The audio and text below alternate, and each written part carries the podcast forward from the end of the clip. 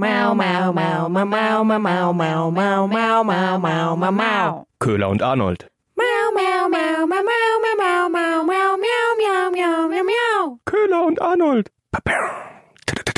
Hallo und herzlich willkommen zu einer neuen Folge von Köhler und Arnold. Ich bin Köhler. Und ich Arnold. Und wir sind Nachrichtensprecherinnen und haben mal wieder ein buntes Potpourri an spannenden Themen mitgebracht. Los, Arnold. Gib Gas. Leg Wunderbar los. gesagt. Ja, äh, Köhler, ich bin diese Woche enttäuscht von der Wissenschaft, muss ich sagen. Oh. Ich glaube, äh, das ist übergreifend für die ganze Folge. Diverse Sachen sind mir entgegengeschlagen, die das Vertrauen in die Wissenschaft etwas bröckeln lassen. Ähm, Wieso? Aluminiumdeos. Es hieß immer, auf gar keinen Fall kaufen. Und jetzt auf einmal ist alles, was wir gelernt haben die letzten Jahre über Aluminiumdeos, scheint nichtig zu sein. Wir können sie jetzt einfach wieder ohne weiteres benutzen. Es geht überhaupt keine Gefahr davon aus. Es macht nichts, alles gut. Die tatsächliche Menge, die dann wirklich über die Haut von Aluminium aufgenommen wird, ist niedriger als bisher vermutet. Die Studien, die es bisher gab, äh, die waren halt auch eigentlich jetzt gar nicht gut, gar nicht ausreichend, äh, viel zu wenig Probanden, die Aussagen viel zu unsicher. Also vergesst alles, was ihr bisher über Aluminiumdeos wusstet. Das ist so krass, oder? Da hat man sich dann wirklich abgewöhnt, diese Aluminium-Deos zu nehmen. Und man muss schon sagen, also ich weiß nicht, wie es dir ging, Arnold, aber mein Körper musste sich auch erstmal daran gewöhnen, ein Deo ohne Aluminium zu mein Körper hat sich bis heute nicht dran gewöhnt. Ja, okay, gut. Ja. So, sagen wir mal so ein Hochsommertag, 40 Grad und ein Deo ohne Aluminium ist halt einfach für einen Arsch. Richtig. Und dann gewöhnt man sich's ab, ja? Und sagt, okay, nein, die sind giftig, die sind schädlich, ich benutze die nicht mehr. Und dann kommt so eine Bewertung. Ja, wir haben völlig Hä? umsonst gestunken die letzten Wirklich? Jahre. Es hat, es hat keinem was gebracht, uns auch nichts. Sie ist ja irgendwie, ja, äh, Brustkrebs würden diese Deos mitunter auslösen und was weiß ich nicht, alles sind Horrorgeschichten von verstopften Poren. Alles ganz, ganz schlecht. Ja, nach wie vor. Also es ist natürlich so, dass diese Aluminium, die Antitranspirantien heißt es ja. Es gibt ja die Deodorants und die Antitranspirantien und das Antitranspirant quasi. Und die letzteren sind mit Aluminium und ja, die verstopfen die Poren und verhindern dadurch das Schwitzen. Aber es ist anscheinend überhaupt nicht schlimm, dass das passiert, weil die Menge vom Aluminium, die dann aufgenommen wird, eben gar nicht so groß ist. Und äh, bisher hieß ja auch die Empfehlung, man soll darauf verzichten, einfach um allgemein dafür zu sorgen, dass sich nicht zu viel Aluminium im Körper ansammelt, weil man ja zum Beispiel auch durch hier Grillen setzt gerade eh die Aluminiumsaison, äh, wenn man dann irgendwie den Fisch oder den Halloumi oder den Grillkäse äh, aus der noch schön mit Zitronensaft am Ende auch noch besträufelt und dann äh, die Sachen, säurehaltige Sachen aus Aluminiumschalen isst, was man nicht machen soll, weil man da das Aluminium eben aufnimmt. Wenn man das alles macht und dann auch noch Deo benutzt mit Aluminium, dann ja, ist man quasi ja eh schon halbtot. Ja, Hieß sowieso. es immer. Genau. Und dann benutzt man auch noch so Getränkeflaschen fürs Wasser, diese aus Aluminium. Ja, So, oder und ist Schokolade aus der aus- mit äh, Aluminiumfolie. So, ja. Gut, das äh, ist jetzt alles nicht mehr so, eben zumindest mit dem Deo, das kann man wieder benutzen. Ja, Ja, drum pff, bin ich einfach noch ein bisschen, bisschen enttäuscht, was wissenschaftliche Ergebnisse angeht. Vor allem, wenn wir zum, zum nächsten Thema kommen wollen, was Verlassen auf die Wissenschaft angeht.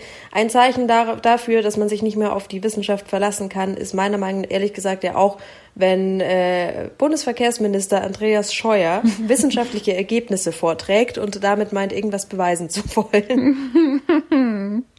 ja, war sehr schön, oder? Die, die Pressekonferenz nach dem Luftfahrtgipfel. Ja, es ging darum, dass sich die EU-Verkehrsminister auf einheitliche Hygienestandards äh, geeinigt haben, wenn wir fliegen. Weil es im Großen und Ganzen ja darum geht, dass wir wieder fliegen sollen. Weil ehrlich gesagt, so die, die Laune, sich in einen Flieger zu setzen, oder, ist ungefähr so wie einen vollbesetzten Bus gerade. Mit Menschen, die kein Aluminium-Deo benutzen. Genau, mit den, was sich ja jetzt wieder ändert. Von daher könnte Ja. man sich wieder guten Gewissens in einen Flieger setzen. Aber ja, es wird eben noch zu wenig gebucht und die Flugbranche ist ja ohnehin am Boden und deshalb braucht man dringend die Passagiere wieder. Und jetzt wird eben überlegt, okay, wie kriegen wir die wieder in den Flieger, wenn alle Angst haben, sich mit Corona anzustecken. Und dafür jetzt eben diese einheitlichen Hygienestandards. So soll das Vertrauen, wie es heißt, der Passagiere wieder zurückgewonnen werden. Eine große Diskussion ist ja schon die ganzen vergangenen Wochen gewesen, dass im Flieger der Mittelsitz nicht freigelassen werden muss. Mhm. Was ja ein Schmarrn ist, oder? Also im Vergleich zu der Bahn, wo man ja den Platz neben sich frei hat. Warum sollte man dann im Flugzeug auf einmal ohne Abstand nebeneinander sitzen können? Das war die, das war der Kritikpunkt, das war die Ja. große Diskussion irgendwie darum schon die ganzen letzten Wochen. Diese Frage wurde bei dieser Pressekonferenz auch Andreas Scheuer gestellt. Ja, wie ist es denn jetzt mit dem Mittelsitz? Und er hatte da eine ganz tolle Erklärung. Die Antwort ist nicht politisch, sondern die ist rein wissenschaftlich. Wir haben uns äh, rückversichert beim Robert Koch Institut. Wir haben intensive Gespräche darüber geführt, was das Robert Koch Institut empfiehlt, haben auch das rückgekoppelt mit den Flugzeugbauern. Wir haben uns äh, die Filteranlagen, die Klimaanlagen ganz genau angesehen. Ich könnte jetzt da ins Detail gehen. Da gibt es einen sogenannten Klimavorhang. Da wird äh, die Luft äh, innerhalb von wenigen Minuten komplett ausgetauscht durch diese modernen Anlagen. Also von daher gibt es auch die wissenschaftliche Begründung dazu, dass die das Freilassen des Mittelplatzes nicht notwendig ist. Trotzdem sage ich immer, man braucht im ganzen System Rücksicht und gegenseitiges Verständnis. Ähm, wenn einer einen Koffer runternimmt, dann ist es nicht ratsam, jetzt gleich ganz äh, Schulter an Schulter zu stehen. Muss man schon auch appellieren, da sind auch die Crews gefragt, da nochmal äh, ordentlich zu informieren, Durchsagen zu machen. Wir haben Informationsblätter, Handreichungen, Verhaltensregeln und vieles mehr, auch digitale Informationssysteme, die schon im Vorfeld äh, gelten sollen. Aber zu Ihrer Frage, der Mittelplatz frei bleiben, ist äh, eine Diskussion gewesen, die wir wissenschaftlich aufgeklärt haben und gesagt haben, ist nicht notwendig in der Situation des Flugzeugs und der Flugzeugkabine. Mund- und Nasenschutz ist natürlich wichtig und angeraten. Aha, Also, ich habe mir gerade kurz die Frage gestellt, hat Andreas Scheuer jemals in einem Billigflieger gesessen? Weil da bist du ja an sich schon Schulter an Schulter, wenn du nebeneinander sitzt. ja, nicht nur beim Aufstehen, meinst du? Ja, nicht nur, wenn ich mir den Koffer äh, rauszerre, sondern wenn ich nebeneinander sitze. Richtig, aber hast du ihm denn nicht zugehört? Also er, er könnte ja jetzt in die, ins Detail gehen Macht er direkt auch. und, und das äh, Versuchen, dem Pöbel diese hohen wissenschaftlichen Gegebenheiten in Flugzeugen zu erklären. Ja, eben macht er ja direkt auch. Es gibt doch den Klimavorhang. Ach so, ja. Also es ist ja quasi wie dieser, wie dieser Wärmevorhang, wenn du einen Einkaufsladen betrittst, gibt es anscheinend einen Klimavorhang in Flugzeugen auch. Die Luftströme, die verhindern, dass sich die Tröpfchen und Aerosole überall verteilen. Ja, also das ist alles wissenschaftlich belegt und abgesichert sozusagen. Ich habe dazu mal weil es diese Diskussion ja schon länger gibt, auch zum Beispiel einen Beitrag vom NDR angeschaut, wo es eben auch darum geht. Und ein, ein Ingenieur, eine Experte für Luftfahrttechnik, diese Argumente halt widerlegt. Also es ist durchaus umstritten, ob das alles wirklich so ist, wie der Scheuer hier darlegt. Also das heißt ja zum Beispiel, die Luft würde alle drei Minuten ausgetauscht werden. Das reicht anscheinend aber gar nicht, um äh, alle Viren, Bakterien und alles, was rumfliegt, äh, letztendlich wirklich aus der Flugzeugkabine rauszuholen. Dann ist auch fraglich, ob es wirklich diesen Klimavorhang mit der Luft nur von unten nach oben, ob es das wirklich gibt, weil wir anscheinend durch unsere Körperwärme dafür sorgen, dass eine gewisse Thermik entsteht und dadurch auch wieder Verwirbelungen, wie es ja dann so schön heißt, stattfinden. Also letztendlich und auch diese Filter ist anscheinend auch nicht so richtig bewiesen, diese HEPA-Filter, die wir aus unseren Staubsaugern kennen. Übrigens, da habe ich mich das letzte Mal damit auseinandergesetzt. Ob die tatsächlich wirklich so gut sind, das ist alles so gar nicht klar. Also ja, es gibt die eine Position, die hauptsächlich von den Airlines, die sagen, ja, das alles wirkt und deshalb ist die Luft sauber. Und es gibt durchaus Kritiker, ähm, sagen, na, ganz so stimmt das wohl alles nicht. Ich meine, es ist natürlich wirklich die Frage, ob jetzt das Freilassen des Mittelsitzes die Lösung wäre, weil an sich, wenn immer der Mittelsitz frei bleibt, dann sitzen die Leute ja trotzdem hintereinander noch sehr eng. Ja, das stimmt. Aber da scheinen ja anscheinend eben auch diese Luftströme zu verhindern, dass es von dem Vordermann zum Hintermann geht. Also es ist, es ist alles ganz, ganz verquer. Es gibt diverse Animationen von diesen Luftströmen auch, wie die im Flugzeug verlaufen sollen. Und zu jeder Animation gibt es quasi eine Gegenmeinung, die sagt, nee, so funktioniert das aber nicht. Spannend wäre ja auch mal zu wissen, wie genau das in der, im ICE zum Beispiel funktioniert. Weil an sich kann man ja schon sagen, okay, in der Bahn, in den öffentlichen Verkehrsmitteln ist man ja meistens auch sehr eng an eng, gerade wenn die voll sind, also die S-Bahn oder U-Bahn oder Busse. Da bist du aber ja nicht so lange, sitzt du ja nicht aufeinander. Aber im ICE sitzt du ja durchaus auch mal vier, fünf Stunden. Wie da genau dann das mit den, mit den Keimen ist und dem Luftzug und was weiß ich.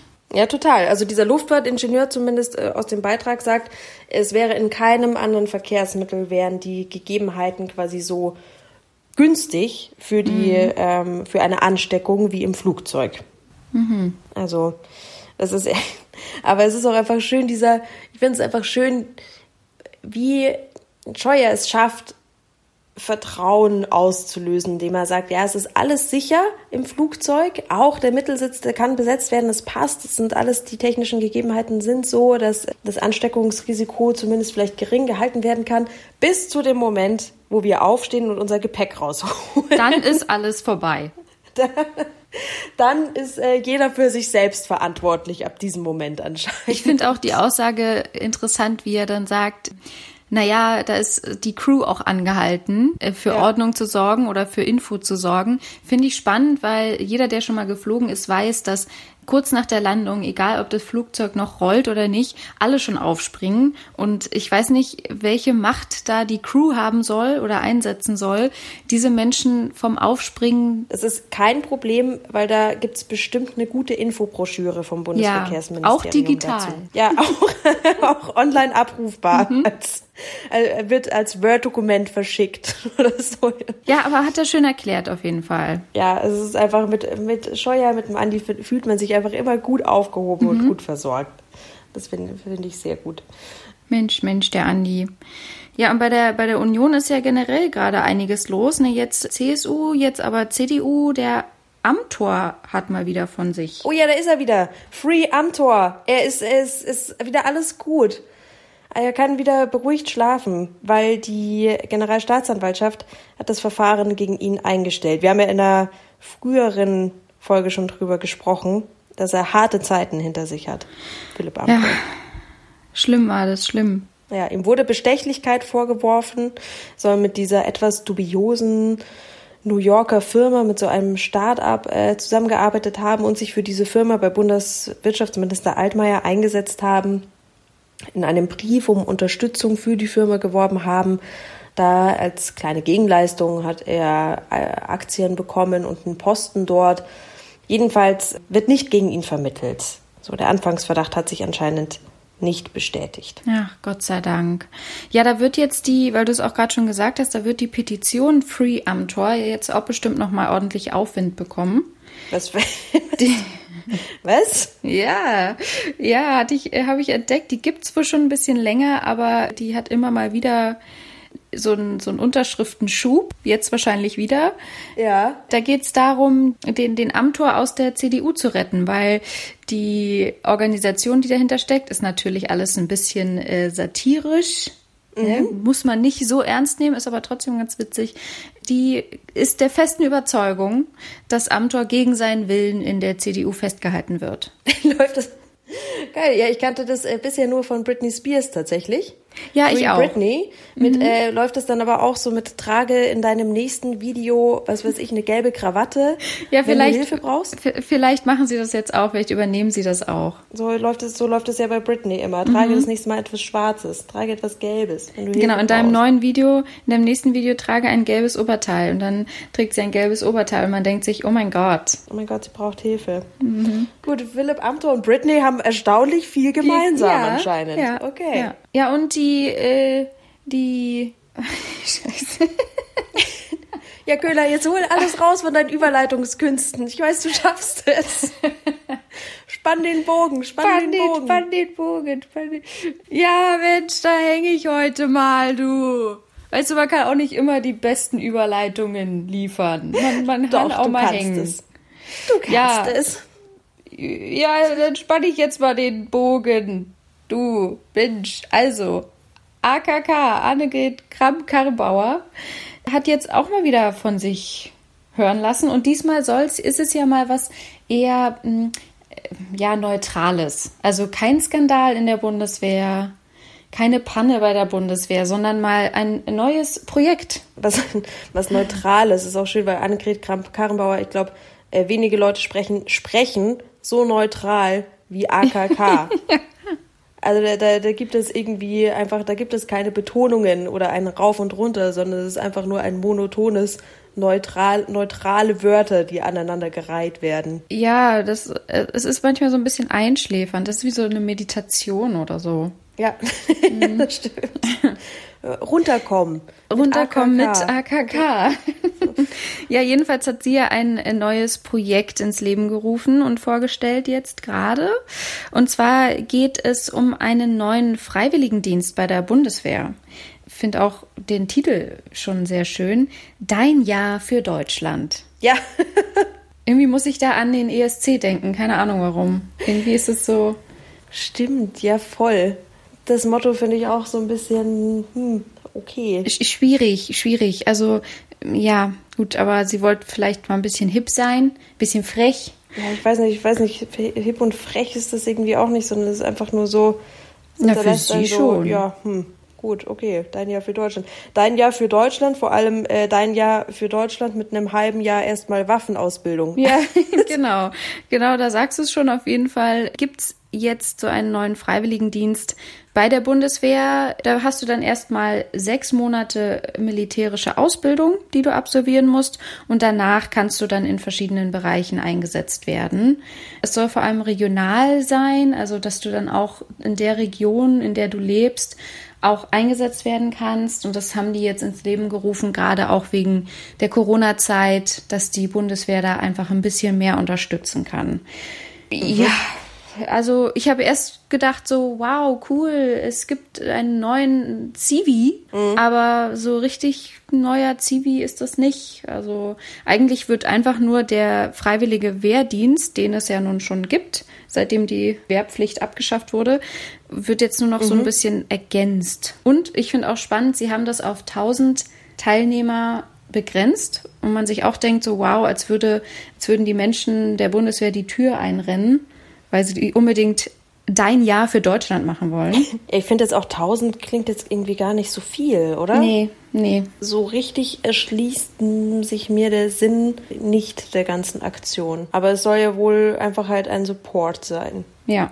Gibt auch schon wieder viele Kritiker, die da laut werden. Die Sozialverbände habe ich gesehen, weil wie du sagst, ähm, dass es ja eben kein Zivi ist, sondern ja, ein, ein Dienst bei der Bundeswehr eben auf, auf eine begrenzte Zeit und freiwillig. Und die Sozialverbände da jetzt etwas Sorge haben, dass, dass sie nicht dagegen anstinken können, sozusagen, dass dann die Leute eher zur Bundeswehr gehen, weil es da dann auch Sachen gibt wie kostenlos Bahn fahren können. Und äh, dass ihnen dann die Leute abgehen, weil sie sich dann für die Bundeswehr quasi entscheiden würden, wenn sie sich irgendwie freiwillig engagieren wollen für eine gewisse Zeit. Und die Caritas zum Beispiel findet auch die Waffenausbildung schwierig. Ja, also ich finde auch, es passt irgendwie nicht so richtig zusammen. Auf der einen Seite so dieses Freiwillige und ja, wir unterstützen Deutschland, aber du musst halt trotzdem erstmal dieses halbe Jahr die militärische Ausbildung absolvieren. Was ja aber auch, ich So, meine, okay. was ja auch vielleicht der ein oder andere geil findet. Also es, man kann sich ja auch vorstellen wie so eine Art, ja, wie so ein kleines Bootcamp. Könnte ich mir vorstellen, dass es dann sich viele denken, ach so, ja, wir haben ja so eine kleine militärische Grundausbildung, warum nicht? Oh, Arnold, du klingst irgendwie sehr interessiert. Es ist aber auch nur, glaube ich, weil es in meiner Fantasie wie so ein Überlebenstraining einfach ein halbes Jahr lang abläuft oder und dann irgendwie im Wald ausgesetzt wirst und gesagt wird, finde wieder nach Hause. aber ganz ehrlich, würdest du das schaffen? Was? Wie? Würdest du das schaffen? Sicher, Nach Hause finden? sicher. Ja, weiß nicht, ob ich das schaffen würde, nachdem es mir die deutsche Bundeswehr zeigt, wie es geht. Äh, Lieber so, bevor ich mich dann Hubschrauber von denen aus dem Wald holen muss oder so. Steig da nicht ein! Ja, okay, schön. Ja. Nächstes Jahr im April geht's los für alle Genau. Interessenten. Also mal sehen, wie viele sich da wirklich dann bewerben. Ob sie die tausend Plätze, die tausend wertvollen Plätze vollkriegen. Ja, und jetzt würde ich sagen, äh, Tiere oder Titten, oder? Richtig. Yay! Auch eine wissenschaftliche Erkenntnis, die mich persönlich enttäuscht und etwas niedergeschlagen macht. Eisbären werden bald ausgestorben sein. Ich weiß nicht, mein, wie es dir ging. Mein, mein Insta-Feed war wieder voll damit, beziehungsweise auch unser Köhler und Arnold Insta-Feed. Äh, ein Post nach dem nächsten, dass die Eisbären in 80 Jahren in etwa ausgestorben sein werden. Es ist irgendwie gar nicht so lang, wenn man sich so überlegt. 80 Jahre. Nee, werde ich aber vermutlich trotzdem nicht mehr erleben. Das ist quasi Nee. die gute Nachricht daran, finde Ja. ich. Für mich, für mich ist das Positive, dass ich dieser Meldung abgewinnen kann, dass ich das vermutlich das Ende der Eisbären nicht mehr erleben werde.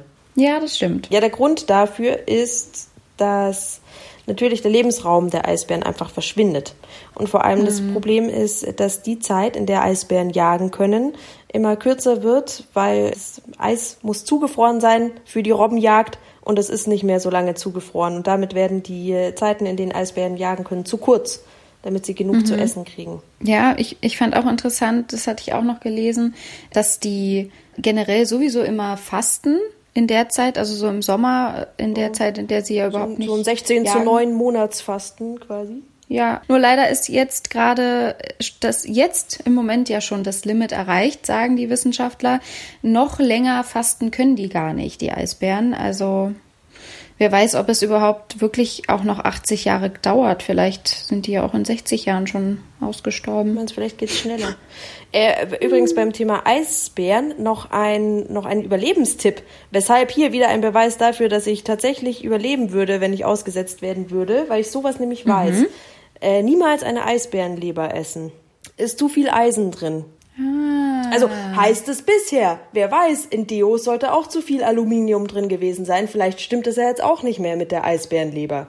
Aber es, Wahrscheinlich ist die super gesund. Ja, schade, dann streiche ich das auch von meiner Liste. ja, bitte, also niemals dann den Rest kannst du essen, aber nicht die Leber.